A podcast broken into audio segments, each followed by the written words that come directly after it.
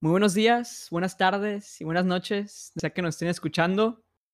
Hoy, por motivo de nuestro último especial ya de este mes de Halloween, tenemos la primera colaboración del podcast con una de las más esperadas, bueno, no más esperadas, pero que más la gente, yo pienso que, que tenemos aquí a tres a distancia, tenemos a Roberto. Hola, ¿cómo anda, mandan? Tenemos a la Estrellita. Hola, ¿cómo están? ¿Cómo están? Y al Crino. Donde estamos en no supe si decir tres a distancia o cuarto abierto. En cuarto abierto. Entonces, eh, vamos a hablar un poco de un poco de experiencias que ustedes tuvieron en. ¿Ustedes eran mucho de salir en Halloween? o menos. Fíjate, fíjate, yo chico no. Pero ya como que en secundaria, cuando me empecé a juntar con el Estrella, sí, como que, o sea, estos güeyes, o sea, él y más amigos se juntaban de que se disfrazaban y así, y pedían dulces. Y cuando me empecé a juntar con ellos, como que sí, pero ya de que el año pasado creo que no salí, ni hice nada. Y, pero, o sea, nada más como que en secundaria. Porque, por ejemplo, yo creo que nada más una vez en toda mi vida he ido a pedir dulces. Y era cuando tenía como, por, ejemplo, ponle que 11 años, güey. Y yo siento que influyó mucho el, la escuela donde estudiaba, que no era como que tan tan común eh, hablar de ese tema, ¿no? O el esperar que, que fuera Halloween, ¿no? Para pedir dulces. Yo siento que eso sí influyó mucho. No sé si a ustedes les pasó. Yo también estaba en una escuela donde el catolicismo era muy importante y todo el pedo, pero yo sí salía a pedir dulces. Casi todos los años salía a pedir. En el mismo fraccionamiento pedía dulces. ¿Y a ustedes les tocó de que, de que ir a esta zona donde, donde había mucha gente de dinero y generalmente todas las personas se, se agrupaban y, o sea, les daban de que el sneaker de este grande y Hershey de 50 pesos, cosas así. No, fíjate que no.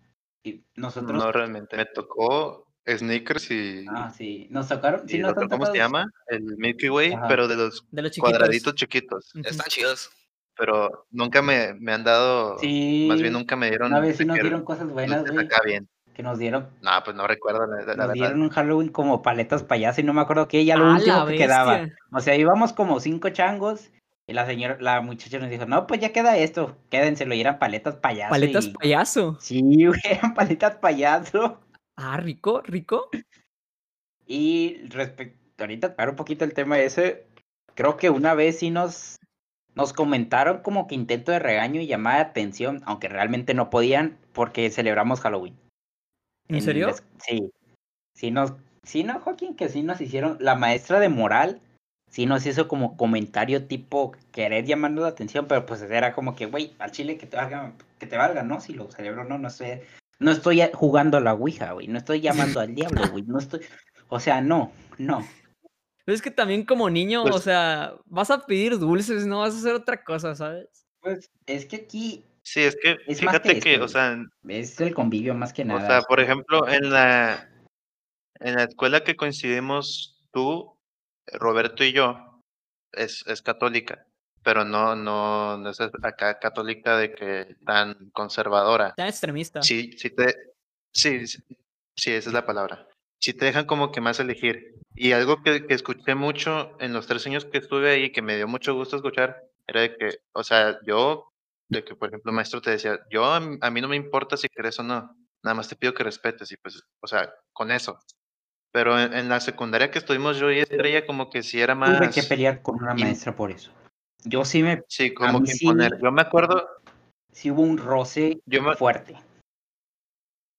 Sí, yo me acuerdo que una vez iba a haber, no, no, no me acuerdo si puede que nada más un convivio nada más así o o de que una posada, pero iba a haber un intercambio.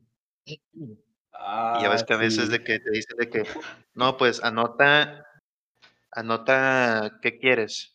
para que, pues, ajá, para que, que, te regale, pues tenga dónde elegir y pues no ande de que investigando. Y pues ya no, hicimos nuestra lista y la pegamos ahí al ladito de pizarrón, enfrente del salón. Y la maestra fue a leerla y leyó algo y gritó, Omar Alejandro, ven. Y todos de que cago este güey.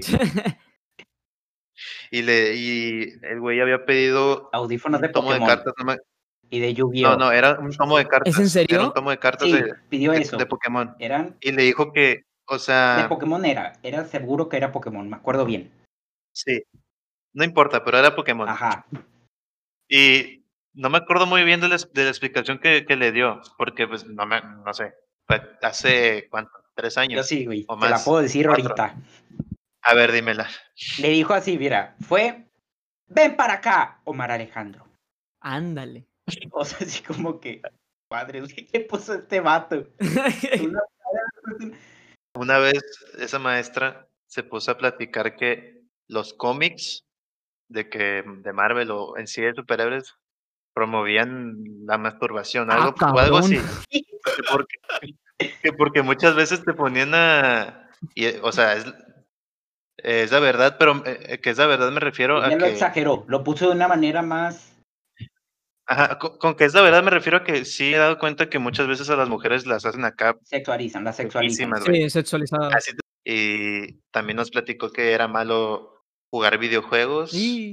Porque el, el gran era un cúmulo de emociones. Que eso era energía que habría. Que, que podías abrir portales. A... No, sí, es historia real. O sea, no estamos exagerando nada, güey. Así lo de. Eh, Te estamos diciendo cosas textuales. Eh, dejo de olvidar esa del, del intercambio. Ah, pues le llamó. Todos nos quedamos así. Y también el vato se quedó como el Mike Wazowski, así. Como que, ¿qué pedo? Me están, ¿qué pedo? Todos así como que no, le está regañando por eso. O sea, le está ¿Qué pasó, señora? Y le dijo, me lo quitas ahorita mismo y pones otra cosa. Tú, o sea, ¿Tú qué puedes opinar respecto a eso? ¿Cómo? No sé, es que, ¿cómo puedes? Está bien las creencias, yo las respeto, está bien que mm. tal vez tú por, por la cuestión de que pues muy pegado a la iglesia y como se ha trastornado en parte, como lo han trastornado un poco, le han metido malicia a ese tipo de cosas, porque me consta que hay muchas personas que sí, de que el Pokémon es malo, güey, y es el demonio, el nombre de un demonio, y quién sabe quién sabe cómo le hacen para relacionarlo, pero ellos lo hacen. Es que lo que pasa, esto es un caso real, eh, que le sucedió más a mi hermano, no, yo no estaba tanto en esa época, pero eh, investigando un poco, lo que pasa es que en Televisa, si no me falla la memoria, en estos programas tipo Lolita Yala y esos de Andrea, no me acuerdo cómo se llama, sale un reportaje donde mencionan que Pokémon o algo así, o no me acuerdo qué serie, era del diablo. Entonces, a raíz de esto, hay también las cartas. A raíz de esto, es, esa época se le consideró un antes y después para México, porque después de que dieran esa noticia en la tele, que era el medio de comunicación más grande en México, eh, hubo, hubo iglesias que se juntaban a quemar tazos, eh, juguetes y todo eso.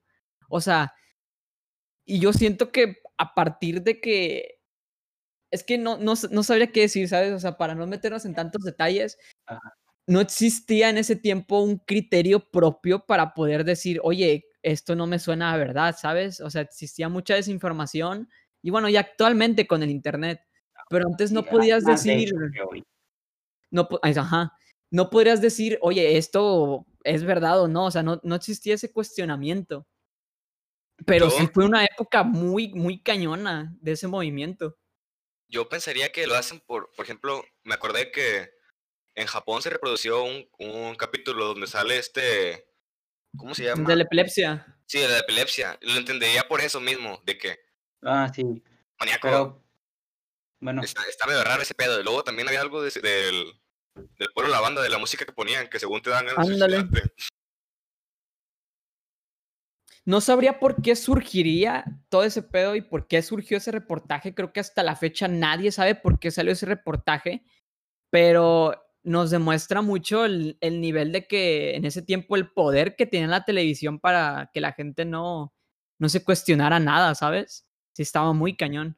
Me acuerdo también de pitufos que decían eso mismo también, que eran del diablo. Ah, sí, que eran mm, del diablo. Yo me acuerdo que en el, en el programa este, no sé si se acuerdan, hablando un poquillo de, de los programas eh, de terror de mexicanos. Eh, ¿Cómo se llamaba? Era al extremo, ¿no? ¿Cuál era el otro? Extra normal, ¿no? Extra normal. Ese. Extra normal. Yo me acuerdo que pasaron un reportaje de, cómo los pitufos en la noche eh, se ponían de color rojo. O sea, en lugar de ser azules, se ponían de color rojo. y se ponían a moverse y cosas así, y un frego de cosas, de teorías. Ay, pues esto de Gargamel y. Fíjate que ese, hasta ese sí le encuentro más lógica como lo relacionaron. No es como para tratarlo tal de que, cosa del diablo, Ave María Purísima. Pero sí, cuando vi ahí en sus tiempos de que Pitufo del Diablo, pues ahorita que lo recapitulo, sí es como que, a ver, sí me hace más sentido que lo de los Pokémon. Porque simplemente los pitufos principales, creo que desde cierto punto sí le hacen alegoría a lo que conocemos como los siete pecados capitales, la gula, el enfado, la envidia, este, ¿qué más era? La pereza, lujuria. la lujuria, la lujuria eh, no me acuerdo los otros dos, pero cada pitufo, hay pitufos que sí hacen el perezoso, el enojón, el envidioso, eh, ¿Cuál otro? Lujuria, creo que la relacionaban con Pitufina. Con Pitufina. Sí, la mujer. Y pues en parte ahí sí fue como que, a ver, ah, pues sí está medio raro eso, pero, güey, o sea, no, no manches, no. No por verlo creo que vaya a invocar a Satanás en persona. También decían que, el, que él se Gargamel, que, que, era, un, padre, que les quería, ajá, un sacerdote. porque como tenía acá las pues como se vestía y así, pues sí. Del renacimiento. No, mentira, antes del renacimiento. Pues en parte también el contexto, porque los pitufos, según yo, está basado en nace en la Edad Media por allá, güey. Ándale. O sea, también el contexto, pues ahí es como que, ah, pues entonces no lo puedo tomar tal. Pues el diablo en persona. Pues en pocas palabras, el extremo era lo que los creepypastas, pero en canal de televisión. Porque no sé si se acuerden de estos, uf, eso, era un gran tema. Yo me acuerdo que en la escuela eran, se armaban buenas pláticas de las, de las teorías de los programas de televisión, como tipo los Rugrats. Ah, sí, que siempre salía... Uh, de por qué, nada más el capítulo perdido. Ajá. Porque más ellos lo pueden escuchar, porque la muñeca, porque el papá, porque la depresión, porque soy... Y es como que, güey, ¿Se acuerdan de... que tengan que de la historia la, la, historia real de Phineas y Fer, que según que salió. Que... Ah, la de que Scandas estaba loquita. y que el Phineas y Fer estaban muertos y. Ya sé, está cabrón. Eran grandes, gran, gran, etapa de los, de los creepypastas de, de las series de televisión. Me acuerdo que también se Ahorita los niños verán eso. Nah. No, no, ahorita, ahorita ven videos de, de Fortnite y de Peppa Pig. No, es que ahorita a ellos les tocó más el auge de la, de la Deep Web y todo ese rollo. Sí. Caja de la, web, de, la Deep Web. Abriendo caja de la Deep Web. y a nosotros nos tocó más los creepypastas y más antes eran, les tocó ya sea a sus hermanos o así, más de los videos estos de internet que, que estábamos hablando en el podcast de ustedes un poco de las, estos videos que se juntaban varios amigos. Se juntaban varios amigos y no faltaba el vato que ponía estos videos en la computadora. Sí. Yo quedé tomado con la voz de Loquendo. Literalmente, a mí, me daba miedo. y decía, no, ahí la vemos. también dependía de qué hablaba, porque si te encontrabas de que no sé, un gameplay o un tutorial, pues daba igual, pero si lo escuchabas hablando de pues cosas de miedo, pues sí te da miedo. Y también no se acuerdan de la típica música. La de.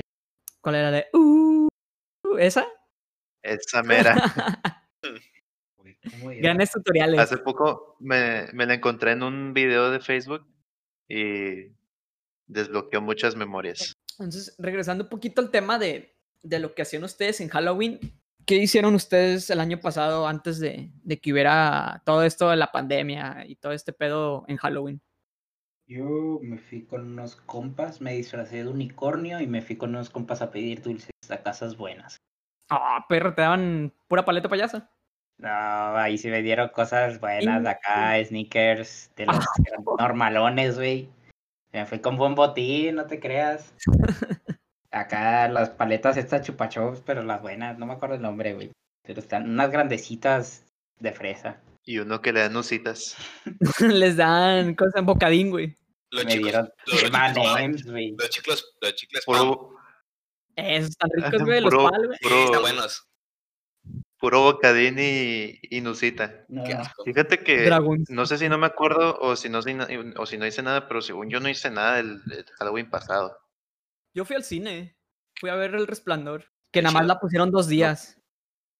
Qué chingón. Sí me, sí me, acuerdo que, que, que, la pusieron, nada más, o sea, no me acordaba cuándo la habían puesto, pero sí tenía la, la, la noción de que, de que fui al cine o de que vi un anuncio y dije, no manches, está en el cine pero no la fui a ver. Y Fíjate que sí llenó toda la sala. Qué chingón, güey. O sea, es, una película que siempre había querido ver y como ya les conté en el en nuestro podcast 13 distancia, eh, pues la vi ayer y sí, sí me gustó mucho. Mucha sensación de claustrofobia, ¿no? Bueno, no claustrofobia, sino como que el camino que no, no termina, ¿sabes? El estar en un hotel tú solo, algo tan grande. Sí, es, también es te meten muchas cosas que, que a todos le hemos tenido miedo, en cierto modo, o, o cierto, más bien respeto.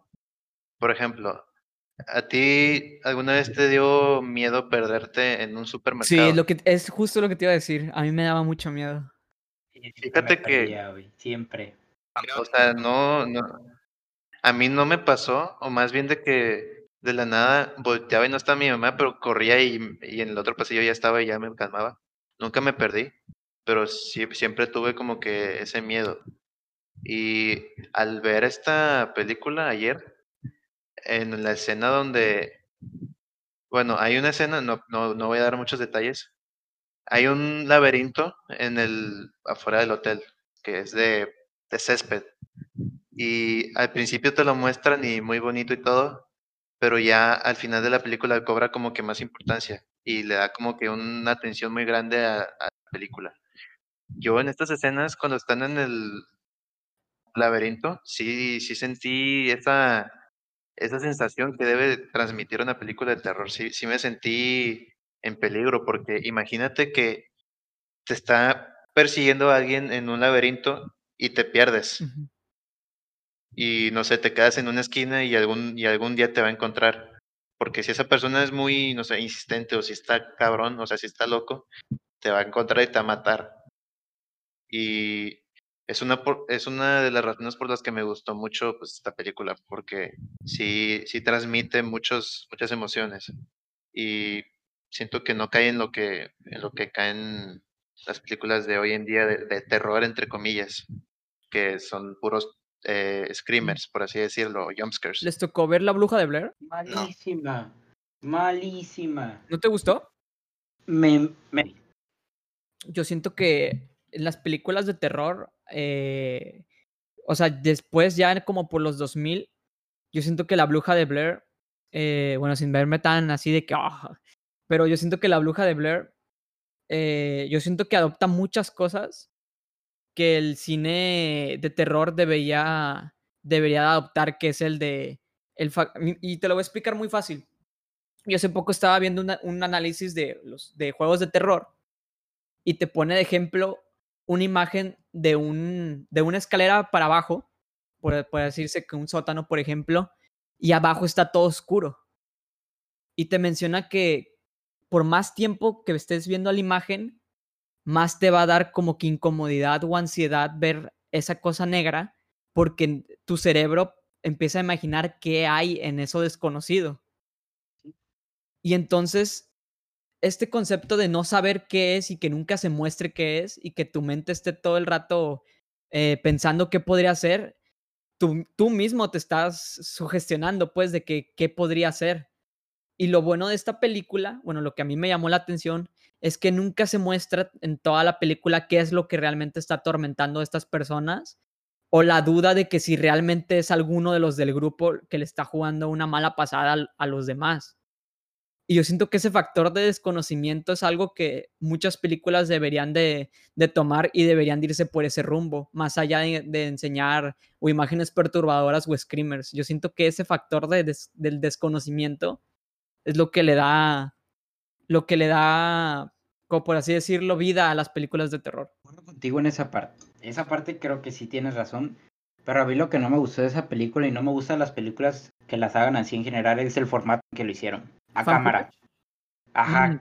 que lo hicieron grabando como en primera persona, a mí en lo personal está bien, creo que entiendo la, quiero que entiendo que quieres que lo tomemos como que más primera persona, más real, pero a mí me marea mucho ese, tipo de películas, no las disfruto, porque es como que no me dejas ver, no me dejas que, ver qué pedo, qué está pasando y la mueves un montón y es como que me frustra, es como que a la fregada, güey, no. Las de Rec también están así grabadas, ¿no? Sí, la, primera que yo iba a mencionar eso, porque eh, las de Rec, bueno, al menos la primera, es una película que a mí me también me marcó mucho. A mí también. En su momento me dio, me dio mucho miedo. es de mis favoritas, güey. Sí, y también. Y siento que, al contrario de ti, eh, para mí eso le da un plus, porque siento que es una experiencia más, más inmersiva. Y no sé, el, el concepto de ponerte a ti ahí y ver lo que esa persona está viendo directamente, siento que es un, es un elemento que podrían agregar mucho. Porque si te fijas, un ejemplo es los videojuegos.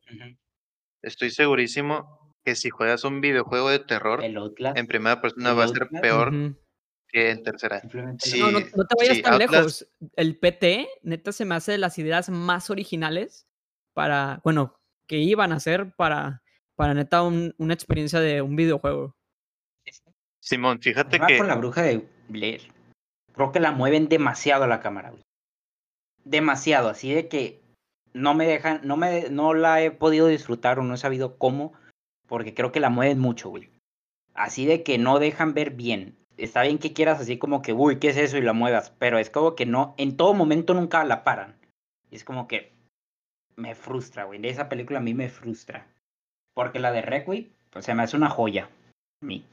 Es que lo que pasa es que la película, eh, la de, o sea, sin meternos tanto detalle, eh, aparte de que tuvo un presupuesto demasiado poquito, o sea, hay una historia que neta, si tienen el tiempo, pónganse a, investigar todo lo que rodea a esa película, porque realmente es una película que tuvo bien poquito presupuesto y ganó un frego de dinero y aparte creó que muchas personas pensaban que la película era de verdad, de lo, de lo, de lo tan natural que, que se vería, que se veía, pues. Y aparte que los actores ni siquiera tenían un guion de lo que iba a pasar. O sea, simplemente les pasaban cosas y ellos estaban como que improvisando las, las reacciones o muchas veces las reacciones eran reales porque no sabían qué, qué estaba realmente pasando. Yo la Rec, hasta la, la 1 y la 2 se me hacen unas joyitas de terror. La 3 ya la considero más de acción y la 4 es una basura. Sí, eso sí concuerdo contigo. ¿Ustedes consideran los zombies Fíjate que... película de terror o no? Depende cómo lo manejes. Pues, sí, depende de, o sea, los zombies no son un género. Depende de qué género sea. Si haces, no sé, no, no vi Guerra Mundial Z, pero lo que tengo entendido yo y lo que he visto como que más acción. ¿No lo has visto, güey? No. Es una joyita. Para mí es una joya de las películas de zombies.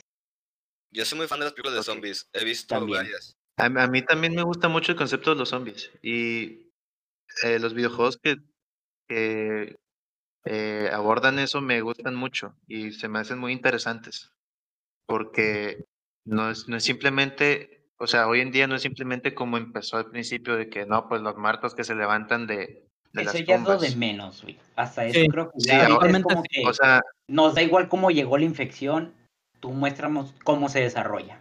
Eso es lo fregón. Sí, yo me refiero a que es muy diferente hoy en día que antes, porque antes nada más fue de que, bueno, ¿qué tal si, los, si un muerto un día se levanta de su tumba y, pues te quiere comer? Ahora, eh, no sé, hay una infección desconocida y nueva y bla, bla, bla, bla. Y eso es lo que a mí me gusta mucho, lo que se me hace muy interesante de las películas de zombies. Y videojuegos o el material de zombies en general. Más cómo reacciona la gente, ¿no? Sí. Sí, es más como... Eh, pues es que eh, son cosas que las ves muy lejanas, pero, o sea, no estoy diciendo de que de seguramente ahorita de la nada va a haber una infección y van a haber zombies, pero es algo que no puedes descartar porque pues lo abordan de una manera bastante realista y es lo que me gusta. Yo, la película, primera película de terror que vi de, zombies fue la de El Amanecer de los Muertos. Ese sí me traumó gacho. ¿La de Romero o la de Zack, Zack Snyder? No me acuerdo la neta, pero es la, la que al final se mueren todos, que llegan a la isla y se mueren todos. Se refiere a, tus créditos. Ah, sí, pues la de Zack Snyder, la de. Bueno, creo que yo sepa, creo que sí la dirigió el que es el remake de la de Romero. O sea, antes de esa había una original que es la que hizo George Romero y que fue la que, la que, que según yo cambió todo. Pero sí, yo también vi esa. La de, esa la vi cuando tenía unos 10 años, 9 tal vez. Me quedé que estaban en un supermercado, un supermercado, un super, un centro comercial, perdón. Sí. Sí, muy buena. Más, más que como la infección, sino yo siento que me gustó mucho el cómo, el cómo se empiezan a relacionar dentro de ahí y empiezan como a tener una vida cotidiana dentro del, del, centro comercial. Eso me gustó muchísimo. De Guerra Mundial Z, lo único que me gusta es el principio. El principio, el principio sí. Sí. Es como que resume todo, toda la infección completa en, unos, en, en, los, en, los, primeros minutos. El principio muy fuerte, güey. Se el principio de esa película se me hace muy fuerte. Se hace que si llegara a pasar algo así sería muy Mm. Muy cabrón. O sea, sería como que. ¿Qué pedo, güey? ¿Qué pedo? ¿Les tocó ver las primeras temporadas de The Walking Dead? Sí. Muy buenas. Muy, buenas. Muy, buenas. Hasta la 4. A mí no me tocó verlo como tal, pero me tocó ver el episodio en el que se despierta. el primero. El primero. Que salió en Halloween. Y el, el concepto, el concepto me, me gustó mucho. Y dije, entonces, para no, no distanciarnos tanto, porque ya eh, igual quienes nos vamos a... Eh, cambiando de tema, ¿cuál es el disfraz para ustedes, el disfraz más culebras que les tocó ver de Halloween? Yo fue una señora rellenita con la cara pintada azul y una peluca azul que nos dijo que era tristeza. ¿Era qué? Que era tristeza de. Ah, no mames. así como que. bueno. Pero neta, o sea, tenía, no me acuerdo, una playera amarilla, creo, y sentada, y con la peluca azul y la cara trabajadora del IMSS.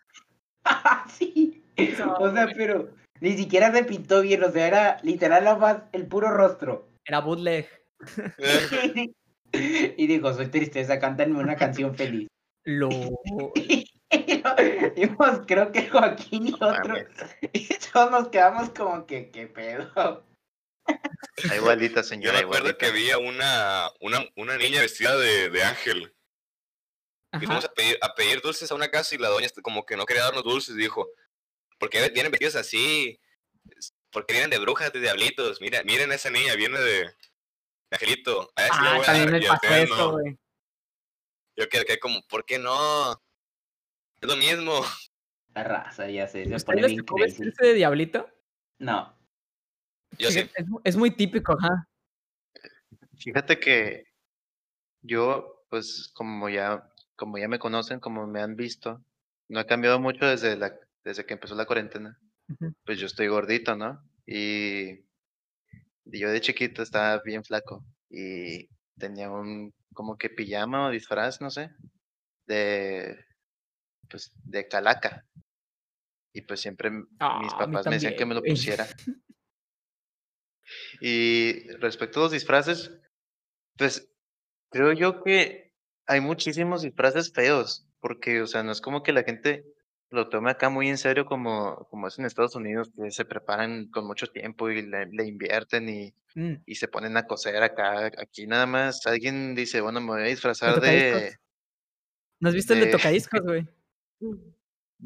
Pones tu dedo. ¿Cuál es ese? Agarras un disco, lo pones en el dedo y lo mueves y dices que eres tocadiscos, güey. Ese es el, el, el, el, disfraz más marginal, güey, que puedes hacer, güey. Fíjate, que ahora que me acuerdo. De ese eh... nah, ese sí le metes producción, güey. sí. No, sí. Pues no, es porque no cualquiera tiene un short acá gigante. Pero ya, te pones un palacate ya, güey, ya eso ya se chola, güey. Sí, y el típico de de la morra con, ah, con Converse, la camisa blanca. El pantalón pegado y la camisa llena de sangre. Blanca con sangre, ¿no? ¿Qué te iba a decir? Está eh, buenísimo ese. ¿Ustedes cuál creen esta es, una muy buena pregunta que actualmente no cuento con una respuesta muy clara. ¿Ustedes creen, bueno, cuál creen que iba a ser el disfraz más quemado si hubiera Halloween este 2020? Porque el año pues pasado fue Casa de Papel, por ejemplo. Sí, va a haber. Por dos años. sí va a haber Halloween, ¿no? No creo que digan, hay que quedarnos sí va a haber, Halloween va, a ser muy peligroso de reunirnos. Tan cañón como si no hubiera. ¿Cómo no, güey? No, no creo, güey. O sea, sí va a haber, pero medio. Mira, va a estar cañón, pero no tan cañón. Sí, ando. Pero va a estar cañón por el, contexto que estamos. Así es. Pero a ver, espero que haya menos gente en comparación a otros años. Pero aún así, por el contexto en el que nos ubicamos, por la situación, sí está feo yo. Entonces, ¿cuál creen que sea cuál, el que va a ser el disfraz que más gente se va, se va a poner este 2020? Es lo único que se me ocurre. Mm. Coronavirus, doctor. De, ¿Cómo se dice? De Among, Us también. Among Us. Fíjate que, eh... que, que, te pones un hoodie al revés y te pones un tapabocas azul y ya, güey. Pero ¿cómo saber? ah, pues sí, ¿verdad? Buen punto. Mm. El año pasado. Yo creo que el año pasado fue el del Joker. Sí. Ah, la casa de pastel. Ah, no, sí, cierto, sí, sí. La casa de pastel. Uy, ojo, eh. Tienes razón, tienes razón, tienes razón. La casa de papel. Esos dos creo que fueron los más. Este año está muy difícil. No, no salió pues algo. Yo digo que el, coronavirus, el papel higiénico, el, el, ¿cómo se dice? El gel antibacterial y pues no sé, trajes así como de. Sí, también. Trajes de que usan cuando entran a áreas radioactivas, tal vez. Ah, de estos de. Sí, sí, sí, sí. Sí, de los amarillos. Yo, voto por ese, yo siento que ese va a ser el que más, el de traje este completo. Y obviamente, pues la clásica, ¿no? La de la camiseta manchada de. Sí, güey. De, de, bueno, no sicario, de, ¿cómo se dice? De como traje así con armas. Sí. Ah, la purga. la purga. Ah, la purga. Emanem, güey. Bueno, tampoco yo voy a decir que yo, el, bueno, el, año pasado, pues como les dije, fue a ver el resplandor, pero el año antepasado, eh, creo que mi, mi disfraz que, que, que, hice fue, una, hice, puse hice una camisa, esta con impresión que decía, error 404, eh, disfraz no encontrado. No, me, rompí la cabeza, eh, para la originalidad. Uh, casi todos los años sí me, sí me pongo, intento poner un disfraz bueno, pero tampoco tan así de que le dedique un mes, un mes así completo como alguien. Mm. Y el año pasado eh, Ajá. ¿En qué año fue lo de los payasos? No me acuerdo. 2017, ¿no? Según tengo entendido. 2016, ¿no? 2016-2017, mm, por ahí. Me acuerdo que, en Estados Unidos, la gente está Sí, incluso aquí la gente se empezó a disfrazar. Se hubo pánico, eso fue más pánico que no. Sí, fue. Entró pánico por ese aspecto de que aguas morros que se van a disfrazar de payaso. Maldad. Ah, es que ya me es que hubo, hubo un pedo, ¿no? Por todo ese Sí, en Estados Unidos fue el pedo. Es que en Estados Unidos empezó porque. Hacer bromitas. sí, un canal de YouTube subió una, una broma que era de un payaso asesino, supuestamente, que esperaba a la gente en un en un túnel. ¿no? Sí, pues varios, o sea, creo que el primero fue que, sí, que estaba como que en un parque y en el parque había como que un túnel que pues ah, sí, cierto, sí, sí, y pues el payaso salía desde que de, un arbusto y los correteaba con una sierra y de ahí, de ahí empezó todo. O que ponían una sandía y la aplastaban para que se viera. Ah, sí. Y pues ya empezó la raza como que a sacarse de pedo y pues sí hubo supuestos asesinatos de payasos. De que los, de que pues la gente reaccionaba y paz o se los madreaban. Yo me acuerdo que, entre todos y los que en un momento salió una noticia de que un güey en respuesta a esto se disfrazó de Batman y pues salió a buscar payasos. Ah, ¿en serio? Se, se, metió a de que estacionamientos o acá, pues a mera suerte, ¿no? Buscando que hubiera un cabrón haciendo bromas de payasos. ah, pues les iba diciendo que el año pasado, bueno, antepasado, que como no fui a nada de Halloween, sí tenía varios, no sé si a ustedes les pase que cuando están aburridos o así se pongan a pensar qué disfraz estaría chido para, no sé, un cierto año que se fueran a disfrazar, ¿no? Y yo sí tenía varias ideas y una de ellas era, creo que, ah, de árabe. Eso estaría, o sea, yo siento que me quedaría bien. De esos con, ¿cómo se llama? El, turbante, que no me acuerdo cómo se llama. Este de la cabeza. ah, sí. Y les iba a preguntar que ustedes, ¿cuál sería, como que cuál, es, cuál creen que sería para ustedes su disfraz ideal? Yo siempre me, me quedo pensando en eso, porque no, nunca me ha llegado como que el, el, disfraz que, o sea, sí me he puesto a pensar de que, que me quedaría bien a mí. Y pues no, nunca me ha llegado, o sea, me he disfrazado de varias cosas, me he disfrazado de Spider-Man, me he disfrazado de Robin y ya, nada más de esos dos. Pero, o sea, nunca, nunca me ha llegado como que decir de que este personaje... ¿Sabes cuál me gustaría a mí mucho? El de Miles Morales, güey. Ese sí está Pero con, con, producción, con producción, güey, ¿no? De... Y si hay muchos, sí he visto que hay muchos tutoriales en YouTube de que como que más o menos qué ropa ponerte y sí, sí está muy padre. Ahí por si alguien, alguien tiene, alguien que sepa dibujar, ahí pásenme el, el manden mensaje a, o a Tres Distancia o a nosotros, porque sí me gustaría mucho que a, a nosotros, a ambos podcasts, nos disfrazaran eh, de al menos de lo que nos íbamos a disfrazar este año, ¿sabes? Eso estaría muy padre. Yo sí me voy a disfrazar, güey. Mira, me acaba de llegar, me, acaba de llegar una idea, güey. Ya tengo el traje yo. ¿Qué tal si hacemos un, entre comillas, concurso? O sea, en conjunto, los dos podcasts y decimos de que agarren a alguno de los cuatro y pónganlo en un disfraz o dibújenlo con tal disfraz que se les ocurre. Y al que le quede mejor o al que nos guste más, se gana algo. Yo, yo, yo, me, yo me comprometo a, a, la persona que, que, o con que, con que haga el intento, que mínimo la invitemos a, los, a, ambos podcasts, mínimo a que pueda, no sé, chance a promocionar, si es que es un alguien que dibuja, eh, a promocionar su, su trabajo. Yo me comprometo a eso. Me gusta la idea.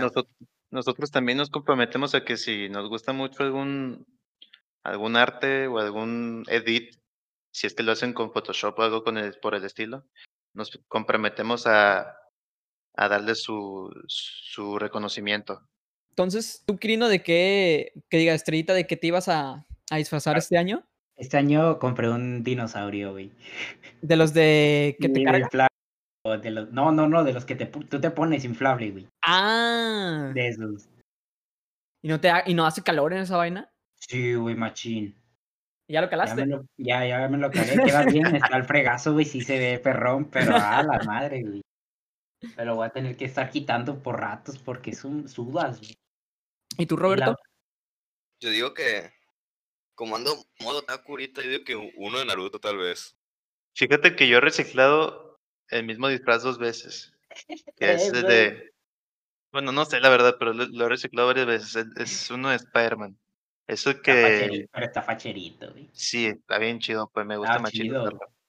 Es, o sea, el que usa cuando le quitan el traje en la primera de Tom Holland. El, que es como que Simón, que es como que una sudadera y abajo como que pijamas. Y elegí ese porque, pues, por lo mismo, ¿no? Porque no hay Spider-Man gordito y pues, o sea, no es como, es, es en parte como por inseguridad, pero más es porque pues no se ve bien. O sea, si quieres un traje de Spider-Man acá ah, convencional. cuerpo. Ajá, tienes que estar mamado o flaco porque si no se ve feo, se ve mal. Mm se ubican el hate que le cayó, bueno, no sé si a ustedes les caiga bien o les caiga mal, pero este youtuber que era Andrés Navi por los de estos que hacía de Batman, que le cayó un frego de hate. Sí. Tengo rato sin saber de ese güey. Yo también, de hecho, hasta ahorita me doy cuenta que es raro que no me llegan, que no me llegan notificaciones ni nada, porque según yo estoy suscrito a él. Y sí. ¿Te borró? ¿Te bloqueó? Sí, lo, me bloqueó, le tiré, le tiré y me bloqueó específicamente a mí. Eh, yo antes lo veía porque me, pues me gustaba el contenido que subía. Y Mr. X, güey. Yo Mr. X antes se me hacía muy fregón. Ahorita sí, creo que sí entra la frase que el se la pasa con Disney todo el tiempo. Mm. Muy fan. Yo, yo últimamente no he visto tanto a, ese güey, a Mr. X, o sea, de Top Comics, pero sí, sí me gustan mucho sus videos. Hace rato que mi mamá creo que lo vio en Facebook, le apareció eso en Facebook, porque mi mamá pues sí, pues ya le pegó un poquito lo de Marvel, de que le gusta pues, le gusta Marvel. Y le salió creo que el video o algo así, yo estaba en la sala y lo escuché y me quedé, ¿te gusta el Mr. X, ma? A ver, ponle la tele más. Me cae gordo. No dice, la, no dice bien las reseñas, las dice muy... me gusta más, bien, ¿no? no es transparente. Es que con el tiempo las personas que hacen este tipo de cosas eh, se van, no decayendo, pero eh, es que es muy difícil. Es muy difícil el estar haciendo ese tipo de cosas de reseñas y análisis. Eh, porque a veces si te tocas, si te topas a, o sea, llegas a toparte pared. Y yo, yo siempre he querido poder hacer ese tipo de contenido de análisis de cosas que a mí me gustan y yo siento que puedo decir una opinión buena. Y si llegan tiempos donde te bloquean, imagínate hacer eso, pero con películas que salen cada tanto tiempo y que sabes que tienes que sacar ese video. Yo siento que con ese tipo de contenidos sí tiende mucho a decaer y, y muchas veces a, ser eh, repetitivo y aparte a muchas veces no dar ya ni siquiera tu opinión como muy sincera, ¿sabes? Porque aparte tienes los patrocinios, ajá, más resumen, ¿sabes? Realmente si la gente le interesara eso va a buscar más otro, otro contenido como un poco más, más serio o más a fondo, porque así ha pasado con este, por ejemplo, el caja de películas. Eh, no me acuerdo cómo se llama esta, la, mujer esta que también, que también sube. Ándale, ella. Y todo ese tipo de youtubers que se encarga de todo eso pues tienden mucho a irse ese lado porque, ¿sabes? Ya, eh, como ya tiene una base sólida, ya no se tienen que tanto preocupar por, por dar una buena reseña. Ajá, no preocuparse tanto por, por que sea tan relevante, ¿sabes? Pero yo siento que en algún punto, cuando ya puedan tener, ponle que el apoyo o el dinero o ya un trabajo más estable, sí puedan dedicarse más, más, más lleno a eso, ¿sabes? Y no tengan que depender de, como el Andrés Navi, que se volvió más family friendly. Cansa, es muy cansado el crear contenido que, siempre, que trate de, ser siempre nuevo. Es muy difícil. igual, nos va a pasar, ¿sabes? A nosotros con los podcasts va a llegar un punto en donde... lo que me pasó a mí. No sé si se acuerdan, pero yo subía videos a YouTube. Y primero todo bien, ¿no? O sea, también está muy, muy difícil porque, o sea, ahorita, porque empiezas, si empiezas desde cero, estás empezando en un mercado ya enorme, güey. Porque si empezabas, allá cuando empezaron de que, no sé, Willy Reds o de Rubius, si hubiera empezado ahí, que pues no, la verdad no, porque era un chamaco, pues mm, imagínate que en ese entonces yo hubiera tenido, ajá, imagínate que en ese entonces hubiera tenido la misma edad de, de Rubius y, y hubiera querido subir videos y lo subo y, le da risa a la gente y, les gustan y bla, bla, y me hago famoso. Pues ahorita yo capaz ni, ni estuviera estudiando porque ya tuviera la vida resuelta, porque así de cabrón está, porque hay algunos youtubers, bueno, la mayoría que pues se vuelven millonarios. Sí, sí. Y está muy difícil en ese sentido porque es muy cansado el hecho de, bueno, voy a ponerme a, a grabar dos horas eh, voy a preparar todo, voy a conectar todo, bla, bla, bla, bla. Y también es muy, muy desgastante de que mostrarte muchas veces como no eres. Yo soy una persona muy, muy seria, a veces muy como que inexpresiva. Y a alguien no le gusta ver esto en un video de YouTube, y mucho menos si es un video de un juego que, que se supone que debe de risa. Tienes que, no sé, mostrarte más, más alegre, más energético. Y sí, es muy como que muy cansado eso. Y aparte de que terminar y decir, bueno, a editar. Y una hueva, güey. Sí, fíjate que yo, la mayoría de mis videos que están ahorita en YouTube, no los borré ni nada, nada más dejé de subir. Eh, están editados con Movie Maker. ¿En serio? Sí, con una laptop de, de, no sé, de hace no sé, pero una laptop horrible que, que estaba lentísima. Sí, sí, que le tardaba un montón hacer cualquier cosa, le, tardaba un montón para hacer un corte. Y era medio desgastante porque me, eh, para un video que terminaba durando, no sé, 7, 10 minutos, editarlo de que de las de las 5 de la tarde a las 11 de la noche. Y luego subirlo y ver que pues la gente que se supone que te está apoyando no, no lo ve o, ver de que una vista o cosas así. También es como que te pega eso porque sientes como que tu esfuerzo no sirvió para nada. Y eso eh, fue una de las razones por las que dejé de subir videos. Porque, o sea, como digo, o sea, la mayoría de mis videos son con Movie Maker. Ya después me, pues me compraron una laptop gamer y pues dije, pues chingona de subir videos. Y subí un video, el primer video que subí fue jugando Minecraft. Fue de lo, creo que el primer video que sale, o sea, juego y mi cara al mismo tiempo. Y pues estuvo chingón porque se me hizo bien chido, porque lo edité bien rápido y lo grabé bien a gusto. Y tenía la cámara ahí, tenía la laptop y el monitor y podía ver cómo se estaba grabando y todo eso. A lo que mm. iba. Fue de que subí el video ese y no sé, no sé qué me dio, que como que me dio para abajo, porque como que me dio mucha flojera seguir subiendo videos así constante y frecuente como lo estaba haciendo con la laptop. Y está medio, como se dice, contradicente decir de que, bueno, eh, antes eh, tenía una laptop bien lenta más.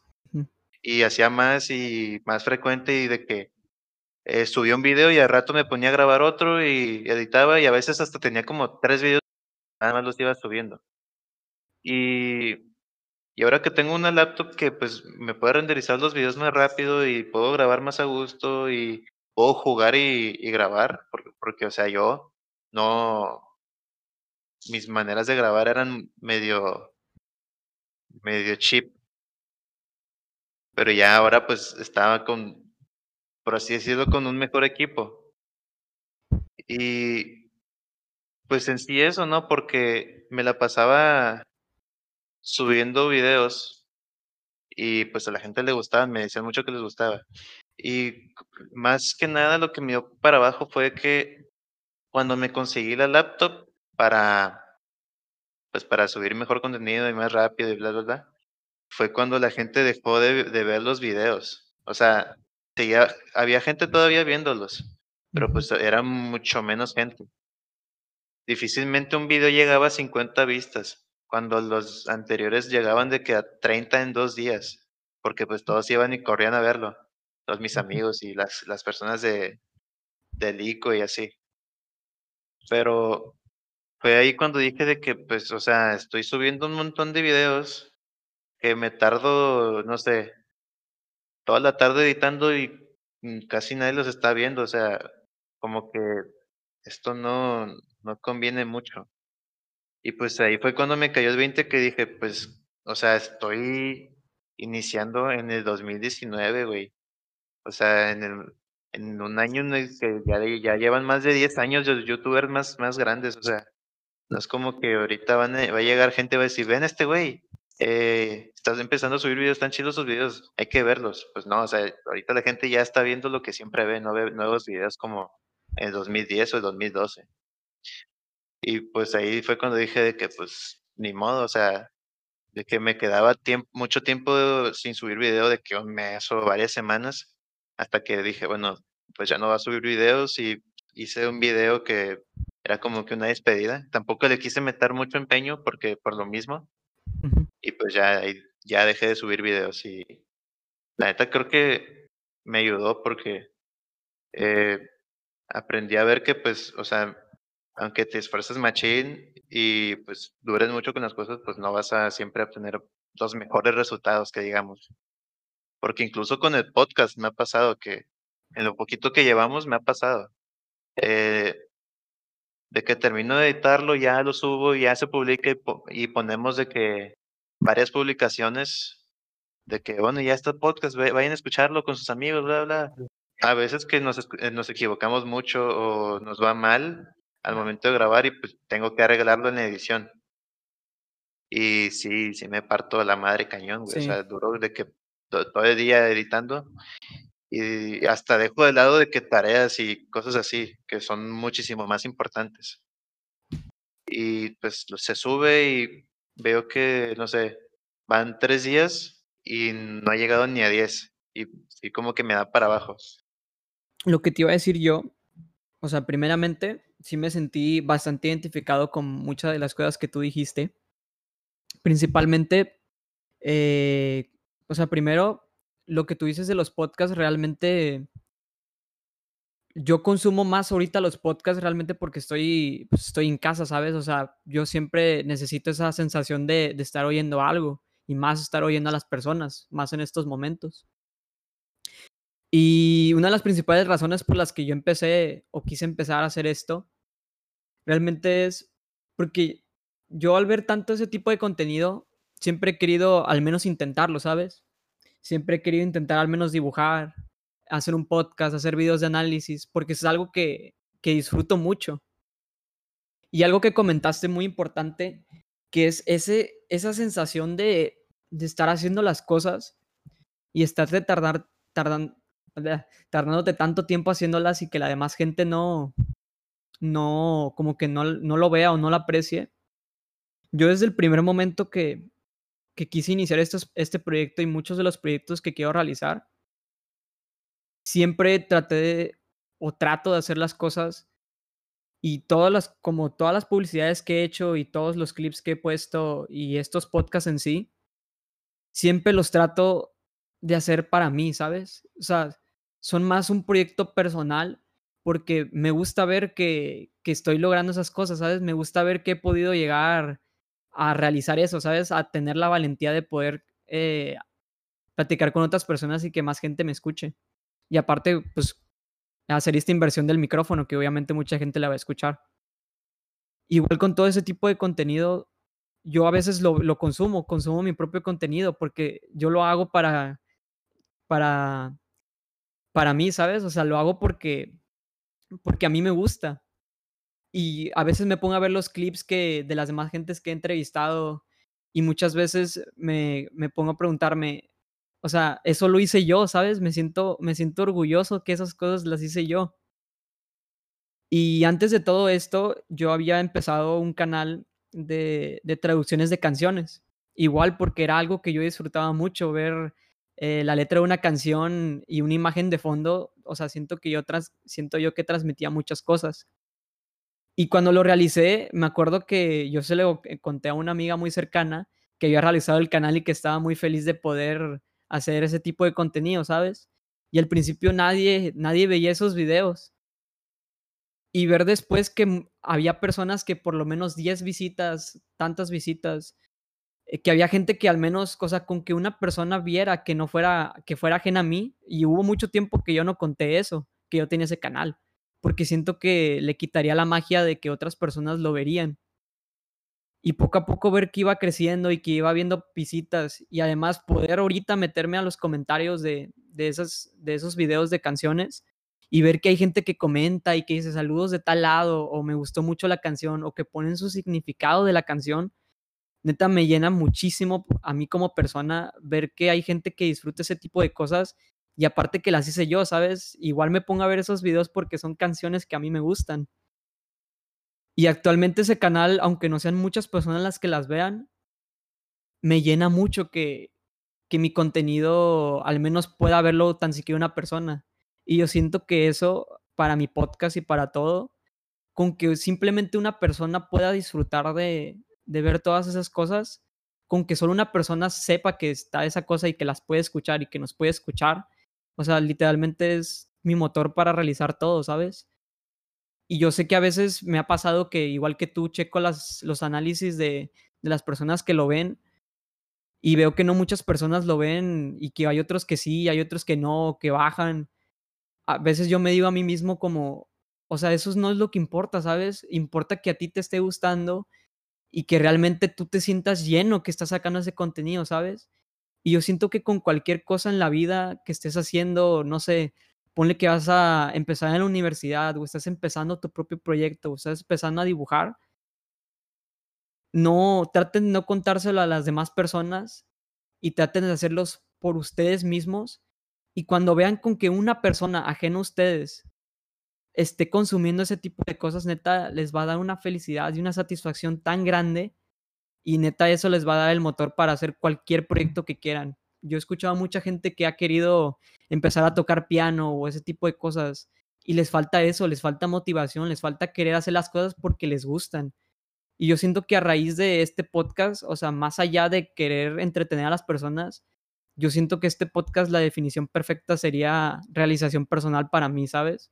O sea, es más ver cómo poco a poco voy progresando como persona y poder platicar con las demás personas en el proceso.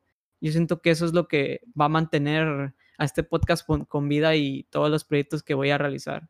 Y yo siento que eso quiero que a ustedes se les vaya de enseñanza, de, enseñanza para este, este último episodio especial y que pues, las demás personas tengan en cuenta eso, o sea, el esfuerzo que yo y Teresa Distancia les ponen a los podcasts realmente es algo muy grande, ¿sabes? O sea, editar los videos y pasarte todo el día haciéndolos, realmente es algo que es muy cansado y a veces sí realmente te echa para abajo y hay bajones en todo eso. Pero tengan en cuenta todo eso, o sea, tengan en cuenta con todo ese tipo de contenidos que hay alguien detrás que neta se está partiendo la madre por hacer las cosas. Y neta, si pueden, agradezcanle que están haciendo eso o díganle un comentario que esa persona lo está haciendo. Neta, les va, les va a cambiar el día a esas personas. Fíjate que, o sea, al principio con YouTube me pasaba como tú dices, o sea, sí sentía ese, esa satisfacción o, sí me sentía de tal manera porque me daba cuenta que sí había gente que pues, les, les gustaba, que, que al menos se reían con una pendejada que decía o, o se la pasaban viendo un rato o se, se distraían de lo que tenían que hacer con mis videos. Pero creo que ya después el, el problema en sí fue que pues en sí ya no me ya no me traía esa satisfacción a mí mismo, pues porque, o sea, yo me daba cuenta que estaba subiendo videos y no me sentía igual que como me sentía antes de tener la nueva laptop. O sea, me sentía como que estaba subiéndolos nada más porque sí, o porque ya había empezado y ya tenía que seguir subiendo. No, ya no los subía porque yo quería. Y igual con el, igual con el, con el podcast. O sea, ahorita, pues me, me, en sí tampoco lo hago tanto para que yo quiero que me escuchen y, y que, y, y, que quiero tener muchas visitas y, y, luego quiero tener un patrocinio y ganar dinero. No, o sea, nosotros empezamos porque un día, no sé con quién estaba hablando, dije de que, oye, estaría bien tener un podcast, porque estaba hablando con alguien y eh, de que le dije, oye, este tema está bien, bien interesante, güey y le dije lo de podcast y me dijo de que, oye, de hecho el Emi quiere hacer un podcast y se anda consiguiendo equipo y anda viendo cómo hacerle. Y dije, ah, pues ya veré. Y pues era el, sí, ya me acordé, era el Camilo. Y ahí fue cuando dijimos de que no, pues Camilo Chato hay que hacer uno. Y ya estaba listo todo y pues nos dijo el Camilo que no iba a querer siempre. Y ahí fue donde entró Estrella. Y pues más que nada, pues, de lo que dije ahorita. No, no empezamos de que, en, en, el sentido ese de que para hacernos famosos o ganar dinero. Lo hicimos más porque, o sea, en, en lo personal, yo lo hice porque eh, yo, yo nunca he sido mucho de escuchar podcast, pero empecé más o menos con, con el que mencioné. Bueno, ya ni me acuerdo si fue en este, en este podcast o en el que acabamos de grabar para nuestro podcast hace rato. Pero hay un podcast que yo escucho todas las semanas que se llama Dos Nombres Comunes. es, es, un sueco, suejicano, sueco-mexicano, y un cantante que se llama José Madero. Y yo cuando lo empecé a escuchar a mí pues me gustó mucho, principalmente porque pues el cantante yo me gusta mucho, mucho su, su música. Y no sé, yo escuchaba esos episodios, los escuchaba hablar sobre cosas interesantes o cosas que les gustaba y pues yo me entraba ese, ese sentimiento, esa sensación de decir de, pues yo, yo quiero algún día estar ahí, o sea, yo quiero estar con un amigo mío y estar platicando y que la gente me escuche para, para platicar lo, que sea o, estar simplemente platicando con alguien y tenerlo, no necesariamente subirlo, grabarlo y editarlo y guardármelo para escucharlo yo solito, no sé. Y más que nada es eso, también porque ahorita pues eh, cada que lo subo hay ciertas personas que, no sé, a las horas me dicen de que, oye, ya lo escuché y me gustó mucho, bla, bla, eh, está muy bien, nada más que pueden cambiar todas las cosas.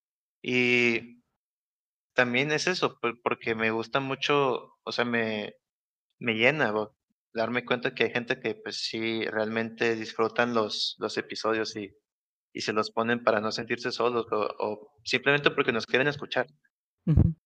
Yo la verdad, sinceramente yo, lo, yo de todos modos nos juntamos a grabar.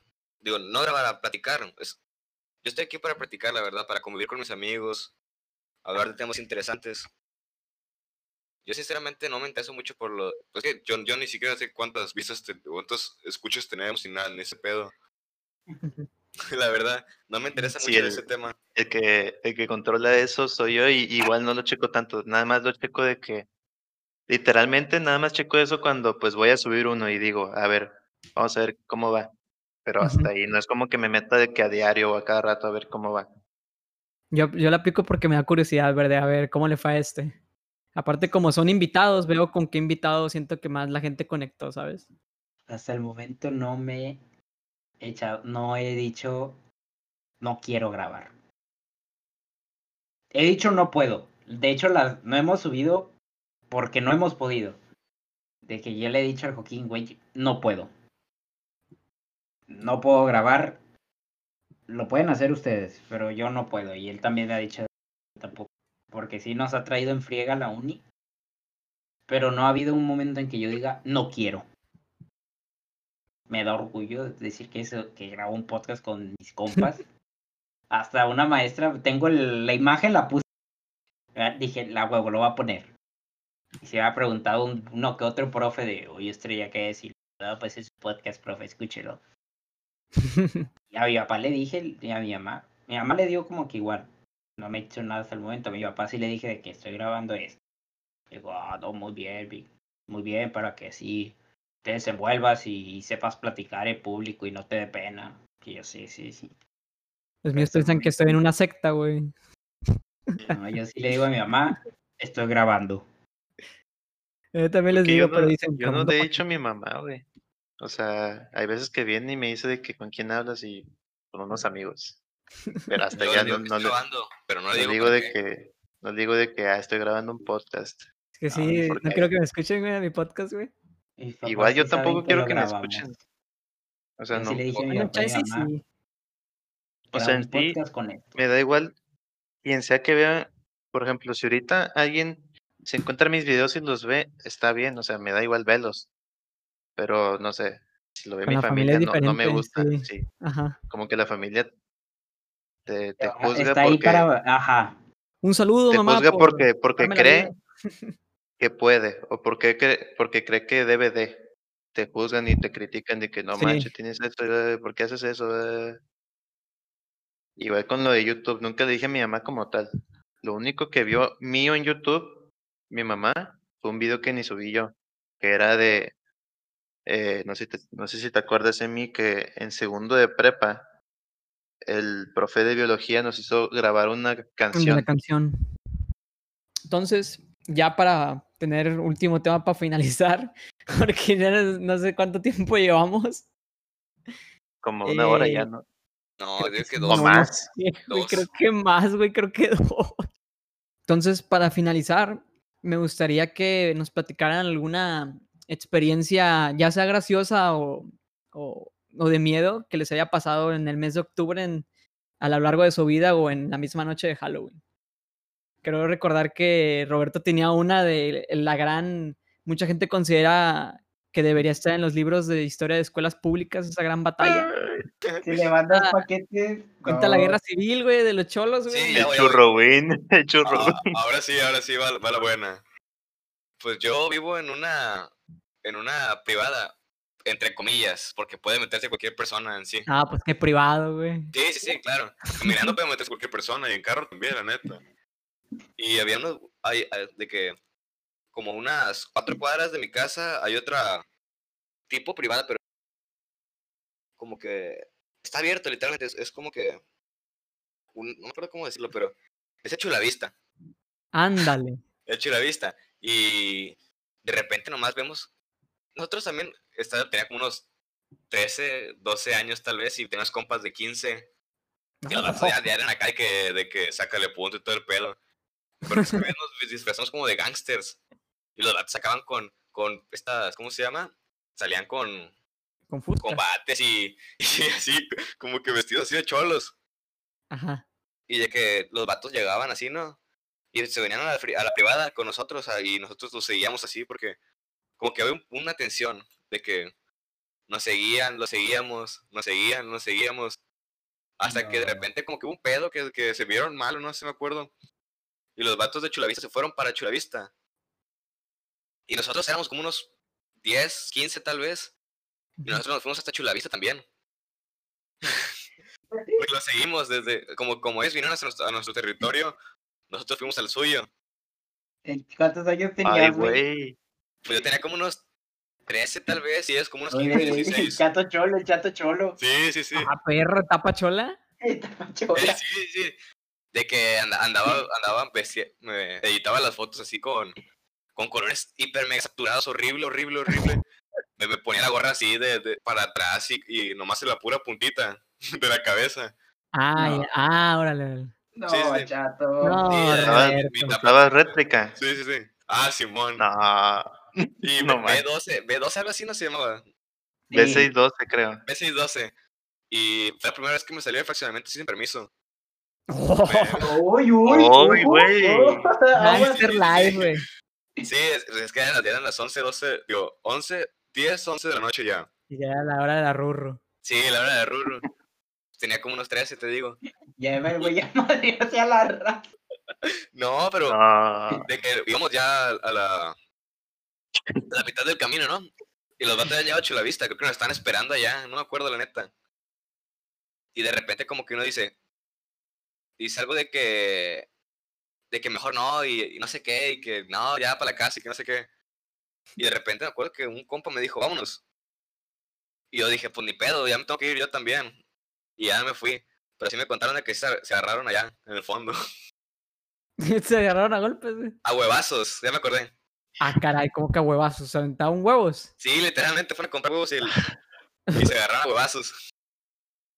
Estuvo curada esa vez. Mames, güey. Desde ese tiempo, ambos, ambos bandos no se ven o qué. No, de hecho, neta, no sé qué pasó con esos vatos. Ni los conocía literalmente, nomás, nomás llegaron, nos dieron raro, los seguimos, nos siguieron y se armaron los huevazos. Literalmente. Puro criminal en potencia actualmente. Me acuerdo que. me acuerdo que me pidieron mi bate, de hecho se lo llevaron ellos. A la vez. ¿Y te lo devolvieron, güey? lo regresaron con sangre, güey. No, sí, la neta, es que te digo que me fui, a, eh, ya eran como las 11 y dije, no, mejor para la casa porque no voy a hacer que me, que me vean a mí también. Dije, no, no jalo. Y ya me regresé para la casa. Volviendo, volviendo al tema inicial, que inicial, el de Halloween. ¿Alguna experiencia que, además de la del chato de la guerra civil de los cholos? Fíjate que yo no, no, o sea, yo no he tenido experiencias así. Capaz sí, sí, y yo, yo no me acuerdo, pero estaría así. A ver, ¿tú te acuerdas Yo, de que pues, ya hemos la conté en algo? el capítulo pasado nuestro, pero pues aquí supongo que no hemos de tener el mismo así. Voy a contar así rapidito. rapidito para despedirnos. Ajá. Ah, la última fue... No he tenido muchas tampoco que digas tú, y este güey tiene tratos con lo paranormal, ¿no? Fue hace como un mes aproximadamente, unas tres semanas a lo mucho. Eh, yo estaba acostado. Eran como la. Era, era la- ya como las seis de la mañana, güey. Yo estaba acostado. Y de la nada sentí como si alguien se sentara en la cama, güey. O sea, cuando estás acostado, sí sientes cuando se hunde esa parte de la cama precisamente. Se, sentí atrás de mí que alguien se sentó, pues. O sea, sentí que se hundió la cama de que alguien se haya sentado, no acostado. Y me levanté pues en friega, o sea, así fue como, ¿qué pedo, güey? Porque sentí, sentí el, así de que, güey, alguien se sentó en mi cama. Y me levanté Cagaste. y fue como que no vi nada. Y sí me quedé, pues ha de haber sido, a mí a veces, güey, me dan como espasmos, no sé cómo decirlo, o sea que me despierto por un movimiento de mi cuerpo, pues, o de mi mente que me despierta. Pero no, esa vez pensé eso y me volví a acostar, dormir, pues, cerré los ojos Y de la nada, güey, siento como si alguien con sus manos hiciera presión en la cama. Cuando tú vas a la cama, pones tus dos manos y la empujas con fuerza hacia abajo, la hunde. Pero así de una, de trancazo. A la madre pegué. En un brinco llegué a la puerta casi. O sea, en un abrir y cerrar de ojos ya estaba en la puerta yo. Me saqué de pedo machín, güey. Me saqué de... Güey, es que... No, no, no. Mira, güey, yo digo que con mi salud mental, viviendo en tu casa, no sé qué me pasa, que cómo estuviera ahorita. Solito te vuelves loco tú, güey. sí, por sí, ¿no? La pura mente, güey, la pura mente hace su trabajo. Sí. ¿Por qué cuentas eso, güey? Y a mí también ya me dio. Güey, no, no me he bañado, güey. Tengo que bañar ahorita. No hay pedo, güey. Te pones a ver el de el loco, que lo que está detrás de palo y ya se te pasa. Voy a poner un podcast o yo qué sé, güey. Y pues Entonces, ya creo que fue. dejamos a todos con esa última anécdota. Eh, primero que nada, antes de despedirnos, les quiero dar muchas gracias por poder pertenecer a esta, la primera colaboración de Cuarto Abierto y de Tres a Distancia.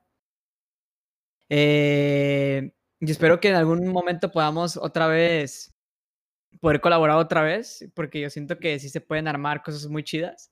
Y no sé si quieran decir algo último antes de despedirse. Muchas gracias. Eh, espero que les haya gustado esta colaboración. Ya saben que nos pueden encontrar en Instagram como arroba cuarto abierto guion bajo, creo. Sí, arroba cuarto abierto guion bajo. Ok. Y arroba tres a distancia, todo pegado, todo en minúsculas. Eh, nada, espero que les haya gustado. Muchas gracias por escucharnos una vez más. Eh, muchas gracias a Emiliano por dejarnos estar en su, en su podcast y por venir a nuestro. Eh, también pueden escucharnos a los cuatro en nuestro podcast. Ya saben que estamos en Spotify, en Anchor y en lo que sea prácticamente. Ya estamos en todos lados. Entonces, damos por finalizado eh, estos tres episodios especiales. Espero que este lo puedan escuchar lo más posible antes o justo en Halloween. Y espero que se hayan divertido con esta dinámica que traté de hacer y espero que tengan bonito día, bonita tarde y bonita noche. Y si lo están viendo de noche, espero que no tengan eh, bonito, no piensen en cosas feas, no piensen en lo que acabamos de decir. Vean, Disney, vean caricaturas, vean caricaturas. Pongan Disney Channel o algo Disney. Prendan Disney, prendan Disney. Espero que, aunque, aunque tengan ahorita, no tengan a las personas cerca, eh, puedan al menos con este podcast eh, sentirse un poco mejor en este Halloween que, pues no es la manera como la que queremos vivirlo, pero pues es lo que hay, ¿no? Entonces espero que puedan disfrutar mucho de su Halloween. Bye. Bye a todos. Bye.